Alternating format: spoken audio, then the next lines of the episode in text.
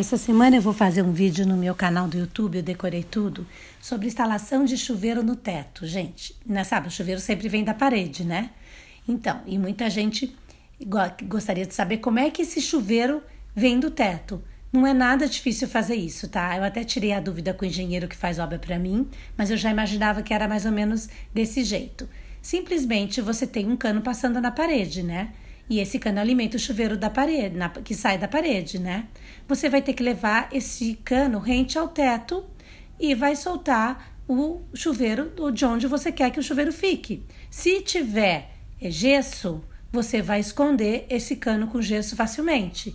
Se tiver, se não puder por, não puder por gesso, você vai ter que embutir na laje e isso talvez às vezes não você não consegue, né? Dependendo se é uma laje concretada, você não vai conseguir fazer.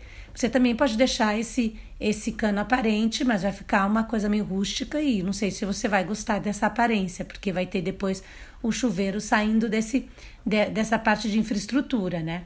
Então, é muito simples, você fale com um bom encanador, não precisa ser um encanador caro, gente, precisa ser um bom encanador, que ele facilmente vai fazer a instalação para vocês, o chuveiro no teto.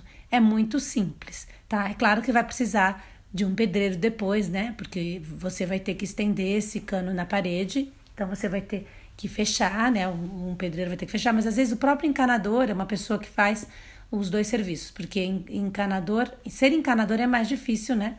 O serviço mais elaborado, mais específico do que pedreiro. Então, em geral, o encanador sabe fazer isso também. Você pode concentrar todos os serviços numa pessoa só e depois você vai precisar do pintor. Se você tiver cerâmica, você vai ter que pensar nisso também, né?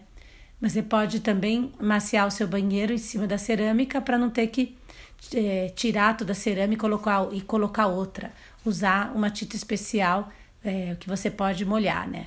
Então é isso, é muito simples e muita gente fica com vontade de ter, né? Porque às vezes o pé direito é baixo e o, o chuveiro vindo do teto fica mais alto, né?